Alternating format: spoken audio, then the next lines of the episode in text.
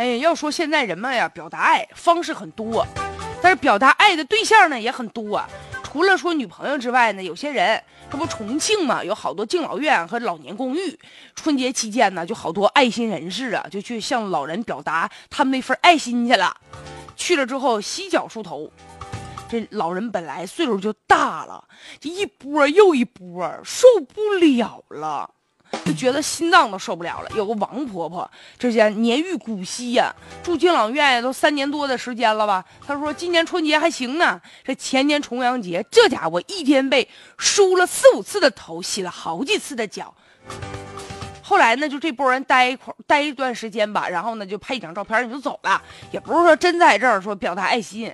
后来这养老院负责人说了，就是每年这个春节、重阳节、儿童节，还有什么节呢？就开学之前，就是爱心人士扎堆儿。我估计搞不好啊，这过两天马上要开学了，也有一些人打算要跑到这敬老院去献爱心去了啊！大家一定千万要小心啊！去了之后啊，不要总是一味的给人家梳头，是吧？就像这扶老人过街、过马路一样，人家不想梳头，是吧？有个王女士说了，我我妈妈被梳的头头皮都疼了，后来看到献爱心的就跑就躲。这种井喷式的搞慰问吧，不但这老人受不了，没有丝毫的欢乐，反而让他们觉得很厌烦。再者，你说这些献爱心的，真有爱心呢，还是拍一张照片在这作秀呢？就完圆满完成任务就走人了呗？你这也不怎么关心老人呢？那你这活动还什么意思呀？你做给谁看的呀？只会凉了老人家的心。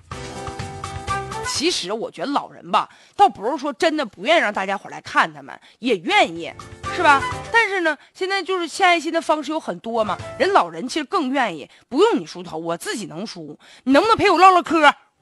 啊，如果说真的有人想献爱心，我觉得从精神上哈，去那儿啊，就探望老人呢，而且不是一天两天的，想去就经常去一去啊。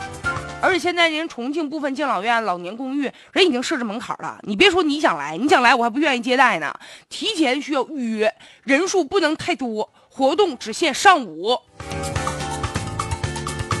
所以也希望大家吧，能从情感这个层面给予老人更多的关怀。